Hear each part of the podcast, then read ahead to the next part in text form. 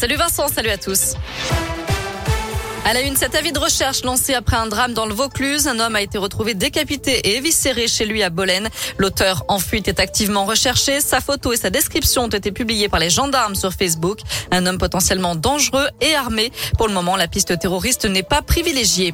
Emmanuel Macron attendu lundi dans la région. Le président sera dans la Loire pour la première fois depuis son élection. Il se rendra notamment à Montbrison pour visiter une friche industrielle.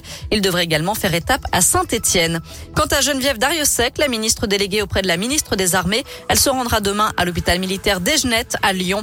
Elle vient rencontrer le personnel de l'établissement situé dans le troisième arrondissement. Les élections municipales de Givors annulées par le Conseil d'État. La plus haute juridiction s'est rangée derrière le tribunal administratif de Lyon et invalide donc l'élection de Mohamed Boudjelaba, élu en juin 2020. Alors Gaël Berger, pour quelle raison cette élection a-t-elle été annulée? Eh bien écoutez, euh, Noémie, c'est parce que l'ancienne maire Christiane Charnet avait déposé un recours pour dénoncer des pressions sur les électeurs pour voter en faveur de Mohamed Boudjelaba dans deux bureaux de vote du quartier des Vernes. Des agissements avérés selon le Conseil d'État qui estime que ces pressions ont eu un impact sur le résultat final, d'autant que 29 voix seulement séparaient les deux candidats à l'issue du scrutin. Ah oui, et donc quelle est la suite?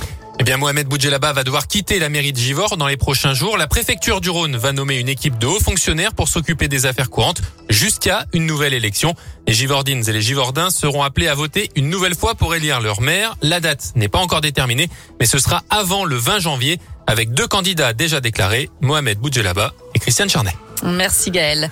Prudence sur les routes, toujours cette vigilance jaune au vent violent dans le Rhône, l'Ain et l'Isère, avec des rafales jusqu'à 100 km heure dans l'agglomération lyonnaise, et ce jusqu'à la nuit prochaine et l'arrivée des averses.